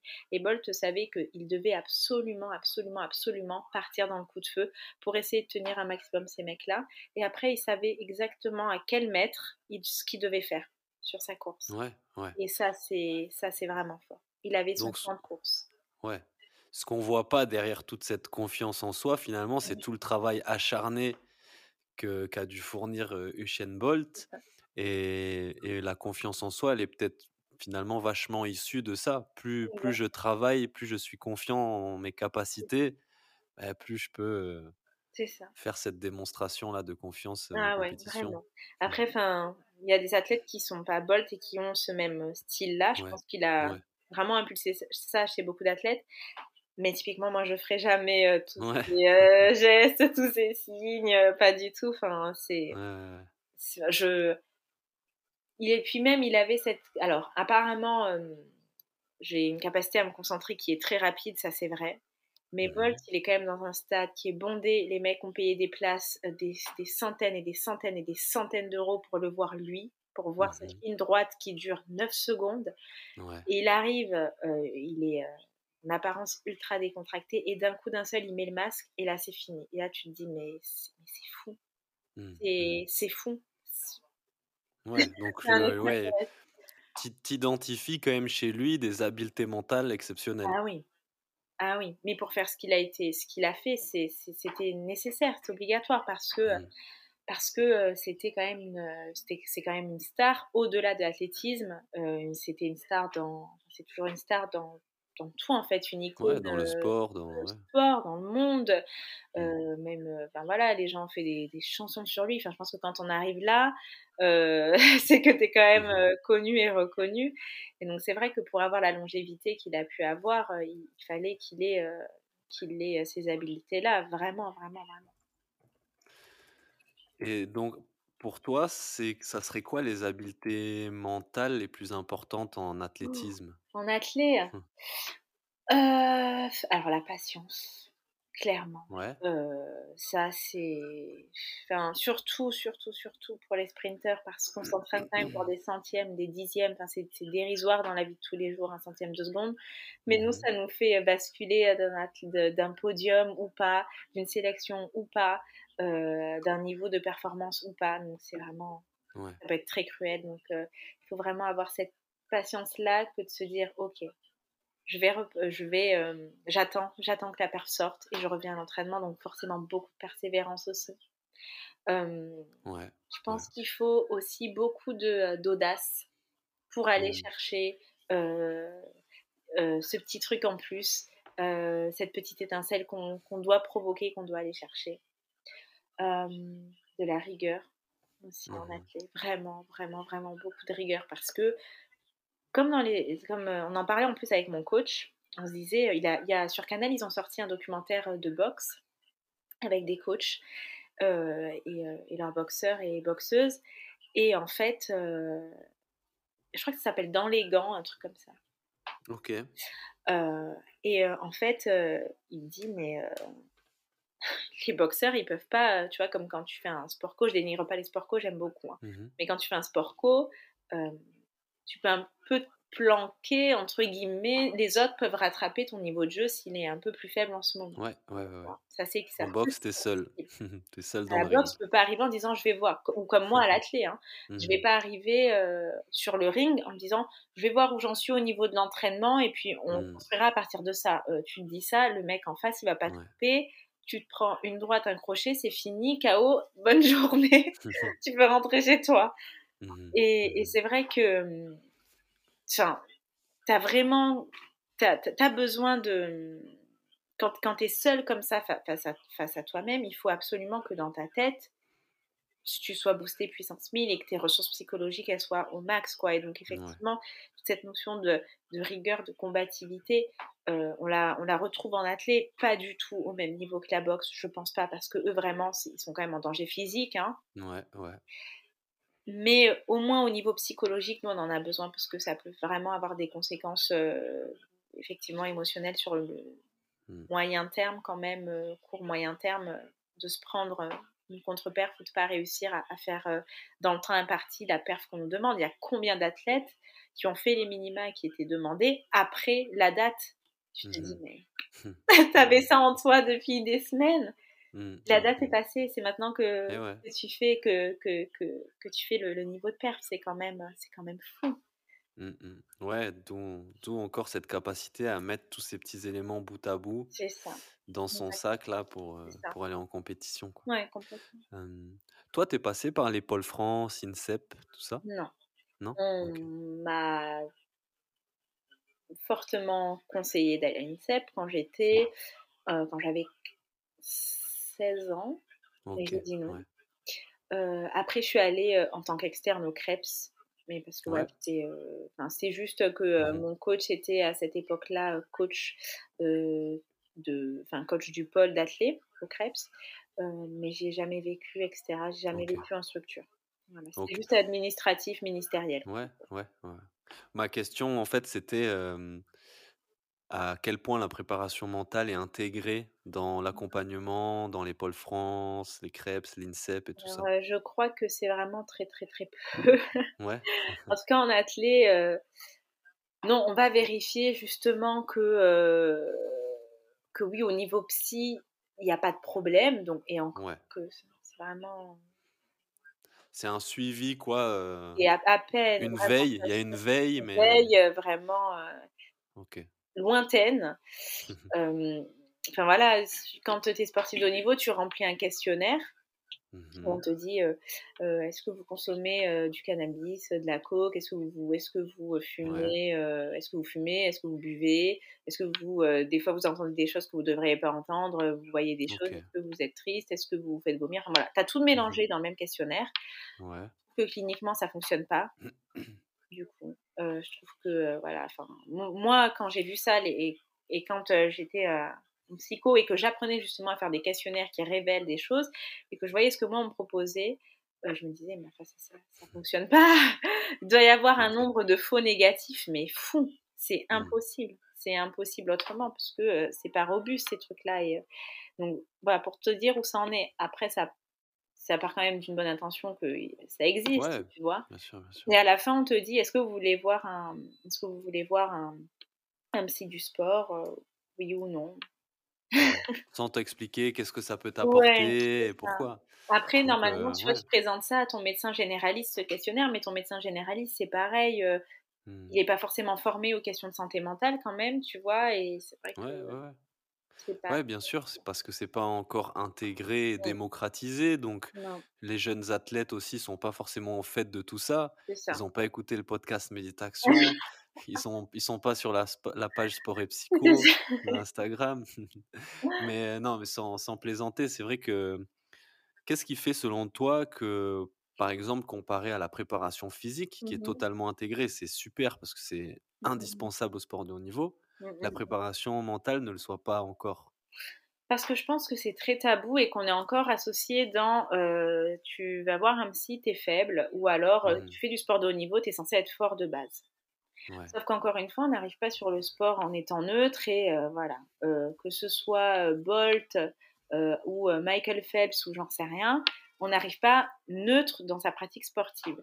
Et donc c'est vrai que même si on n'a pas de troubles psy, au moins on peut optimiser les ressources qu'on a déjà. Et ça ne veut pas dire qu'on est un athlète moins bon ou qu'on est faible. Et il faut vraiment arriver à sortir de ce truc-là, quoi. Vraiment, vraiment se dire que euh, la psycho, c'est pas qu'un vieux monsieur barbe blanche et tout ça euh, qui fume. Mmh dans son cabinet, euh, que c'est pas forcément, tu ressors pas nécessairement en larmes, c'est terrible toute ta vie à remettre en question. Enfin voilà, et qu'il y a plein de manières de pratiquer aussi la prépa mentale et la psycho, et qu'il y a plusieurs euh, outils, plusieurs approches, choisir celle qui nous correspond et celle qui nous parle. Il n'y a pas qu'une seule vérité, comme il n'y a pas qu'une seule manière d'être performant.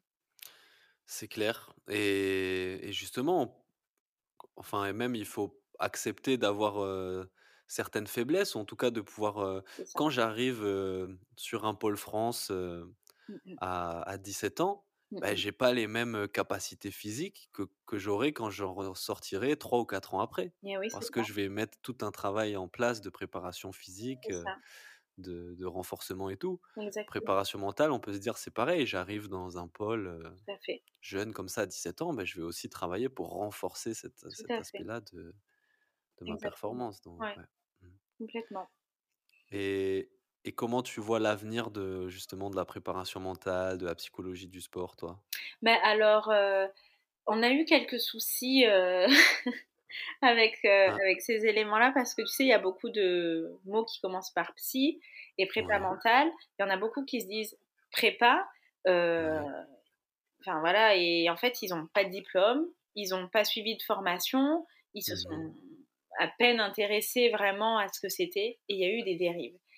Donc, mmh, je trouve, alors d'un côté, je suis partagée en me dire c'est super bien que ce soit mis bout à bout et que les gens prennent soin d'eux et se rendent compte qu'il y a des solutions, qu'on puisse prévenir aussi quelque part certaines, l'apparition de certaines difficultés.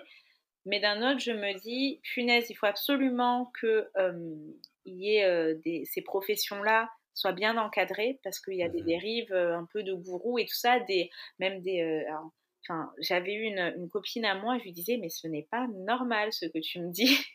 en gros, elle avait, euh, elle avait, contacté un, donc une personne qui avait été. Euh, le, monsieur se disait préparateur mental, hein, donc c'est comme ça qu'il mmh se présentait. Mmh euh, je pense que voilà, il avait commencé à, à, bosser ça en parallèle de, de son travail, et donc c'était que sur des horaires tard le soir, mais le monsieur venait chez les athlètes, voilà, leur, leur, faisait des séances chez, chez, chez eux, à leur domicile.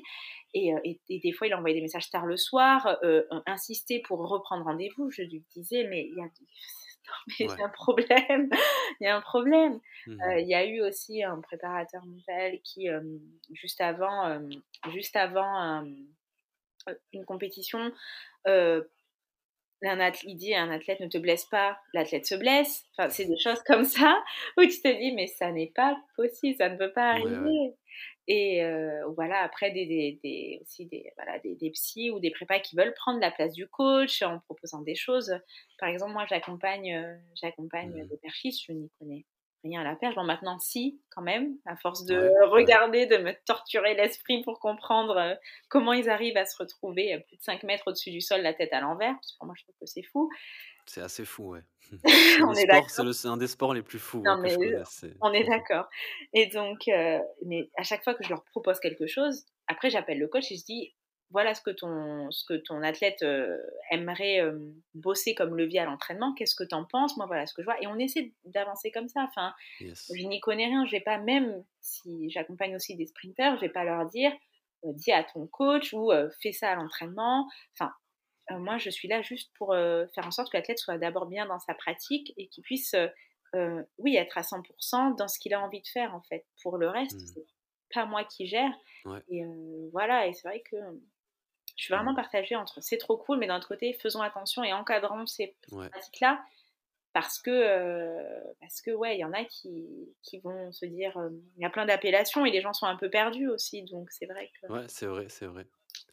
Et est-ce que tu penses par contre que la préparation mentale, elle, elle sera d'ici quelques années vachement plus intégrée justement au club, aux structures? Ma question est orientée, hein, mais plus orientée voilà, au club, aux structures, au pôle France, etc. Je pense. Je pense parce que là, il y a, bah, je reçois régulièrement des, des demandes justement pour créer des structures comme ça, les, intégrer, proposer des, proposer des suivis des actions, euh, donc un système vraiment autour de la santé mentale et, et, euh, et, enfin de la santé mentale. Super. Mais après, voilà, pour tu, vois, c'est comme euh, c'est comme les, les, les, patrons qui veulent que leurs leurs salariés fonctionnent bien, alors ils vont leur mettre, je sais pas, un, snack, etc. Tu vois, et un baby foot. enfin. Mmh ils veulent ça pourquoi? Pour que leurs athlètes soient plus productifs, enfin pour leurs athlètes, pour que leurs salariés soient plus productifs. Mais on ne peut pas s'intéresser à ces questions de santé mentale et de bien-être si c'est juste pour dire courons plus vite. Non, c'est d'abord mmh pour aller bien en fait. Vraiment, vraiment, parce que c'est important. C'est pas que viser de performance, c'est pour d'abord être mmh bien soi. Yes, ok, magnifique, très beau, très beau message. on va arriver là à la fin du podcast. Et Déjà, merci, merci pour de, partager avec nous toute ton expérience personnelle, professionnelle, que ce soit en tant que sportive et psychologue. Vraiment super intéressant. Je pense que ça plaira et ça parlera à beaucoup de monde. Tant mieux. Et pour finir, du coup, je voudrais te demander si tu as un livre à nous recommander. Ah oui, c'est vrai que tu m'avais posé cette question et que je n'y ai pas pensé. Ça peut être un livre qui t'a marqué, le livre que tu es en train de lire, quelque chose qui, qui hein. parle, qui fait écho aux échanges qu'on a eu aujourd'hui peut-être? Parce que, alors, oui, j'ai un livre à... que, mais est-ce que ça fait écho à ce qu'on s'est dit Non, mais après, ça peut être juste un livre que tu as envie de partager. Ouais, alors si, j'en ai quand même deux. Je, je, me retourne en même temps parce que j'ai ma petite bibliothèque Ouais. Moi, il y en a plein que j'aimerais partager. mais Allez, choisis-en un. Ouais, mais je vais quand même en choisir un. Alors, il y en a. Celui euh, auquel j'ai pensé spontanément n'est plus là. Je l'ai prêté. Je pense que je ne le reverrai plus. euh... Oh, punaise, il y avait lui aussi. Ok. Bon, allez. Je vais, je vais, je vais. Bon, je... désolée, j'en prends. Tu feras, tu feras un post Instagram, la bibliothèque de Maroussia, plus tard. je vais en prendre deux. Euh, ok je vais en prendre. Allez hop. Donc le premier, c'est hop. une bêtise, c'est celui-ci. Alors le premier, euh, bon, qui n'est plus là, mais qui, je pense, c'est vraiment mon livre préféré. C'est un récit autobiographique. Ça s'appelle Un sac de billes. c'est de. J'ai oublié son nom. C'est un sportif? Non, c'est un, en fait c'est l'histoire d'un de deux petits frères qui partent, deux petits frères juifs qui partent pendant l'occupation de la Seconde Guerre mondiale et alors, Joseph Joffo, voilà. Et donc, enfin, c'est en même temps plein d'espoir, mais terrible parce que, bon, ben, à un moment, ils rentrent chez eux, ils se rendent compte que, ben, forcément, peut-être que tout le monde, je vais pas spoiler s'il y en a qui veulent euh, lire le mmh livre, mais en tout cas, on voit juste qu'il y a deux gamins de 14 ans qui ont juste euh, envie de survivre et qui partent à travers toute la France. Et c'est un vrai récit, ça s'est vraiment passé. Donc, c'est un très, très beau livre où on pleure. Le film est très bien fait aussi et on pleure aussi. en tout cas, moi, j'ai pleuré. Euh, voilà. Mmh c'est un magnifique bouquin. Deuxième que j'ai vraiment beaucoup, beaucoup, beaucoup aimé qui est là. Du coup, c'est Dostoïevski, le joueur. Et pareil, pour moi qui suis psy, en fait, euh, ben, c'est vraiment un trop beau livre. Euh, en même temps, mhm. c'est. On voit que la personne est très torturée, peut-être un peu faible aussi, mais mhm. qu'il y a beaucoup d'humanité et de bienveillance dans le personnage. Et en fait, c'est un monsieur qui est euh, accro au jeu. Dostoïevski était accro au jeu aussi. Euh, et en même temps, il y a une histoire d'amour euh, impossible et euh, c'est juste trop bien écrit. ok, super. Le dernier. Allez, le petit dernier pour la route. C'est Pierre Rabhi, La symphonie de la vie. Vraiment, c'est un livre que, que j'ai lu très très rapidement, qui parle de, de nous en tant qu'hommes, mais de nous aussi en tant qu'habitants de la Terre et de tout ce qu'on qu'on peut faire pour, pour aller euh, pour vivre en harmonie en fait euh, avec euh, et en conscience de notre environnement en fait voilà. Super. très beau monsieur et, et c'est très beau livre et, et, voilà. Et sinon vous avez aussi la sobriété heureuse de Pierre Rabhi qui est très bien. Enfin bon voilà Super, magnifique. Il y en a trois et demi. beaucoup, beaucoup, beaucoup de lectures. Oui, merci, merci. Est-ce que tu aurais un invité à me recommander pour parler sport, préparation mentale, euh. bien-être? Tu as déjà eu des coachs ou pas, euh, toi Ça peut être des coachs avec grand plaisir, ouais. Voilà, ben, mon coach. Comment s'appelle-t-il? Il s'appelle Alain Lastéquer et euh, il a en plus un parcours de sport co, donc peut-être que ça peut être intéressant. Et, euh, et, voilà, mais je pense que des coachs, ça, ça pourrait être bien de. Il est sensible à cette question de la préparation mentale. En fait, euh, il, nous, il nous laisse nous débrouiller comme on veut de ce côté-là, mais il est quand même sensible au bien-être de ses athlètes. Voilà. Vraiment. Euh, ok. Donc pourquoi pas. super. Ok, merci. Est-ce que tu as une petite chose à rajouter Non, simplement. Oui, pardon. Est-ce que tu est-ce que tu peux nous est-ce que tu peux nous dire là si on doit retenir un, un truc sur la santé mentale et le bien-être? Euh, ben que c'est notre ressource la plus précieuse en fait et que on a les cartes en main pour pour, euh, pour aller mieux et que euh, voilà, c'est pas parce que des fois c'est plus compliqué que, tout est perdu et que prendre soin de soi c'est le, le, plus beau cadeau qu'on puisse se faire mais qu'on puisse faire aux, autres qu'on aime aussi. Magnifique, magnifique. Euh, avant de conclure, est-ce que tu peux nous dire où est-ce qu'on peut te retrouver? Peut-être te contacter si on est intéressé et tout ça Alors, euh, bah, mon compte Instagram, c'est Sport et Psycho. Donc là, il va y avoir tous les conseils euh, relatifs à la santé mentale, l'estime de soi, confiance en soi, la relaxation, l'affirmation, enfin voilà, tout ce qu'on s'est dit. Mmh il y a mon compte aussi d'athlétisme. Donc c'est Maroussia avec deux A. Et puis sinon, mon site internet sportetpsycho.com. Voilà. Ok. Et là, on peut retrouver toutes les infos, te contacter directement. C'est ça. Voilà. Ok. Ok, cool, nickel. Eh bien, écoute, Maroussia, merci beaucoup. Encore bravo pour ton parcours, pour ta dernière victoire. Et merci vraiment d'avoir partagé toute ton expérience avec nous. J'espère que pour ceux qui nous ont écoutés, ça vous aura plu. N'hésitez pas à laisser peut-être un petit commentaire, à dire ce que vous avez pensé. Et comment vous, vous prenez soin de, de votre santé mentale et de votre bien-être. en tout cas, voilà, merci, merci beaucoup, Maroussia. Merci à toi. Merci beaucoup. J'en prie. Allez, à la prochaine. Ciao, ciao.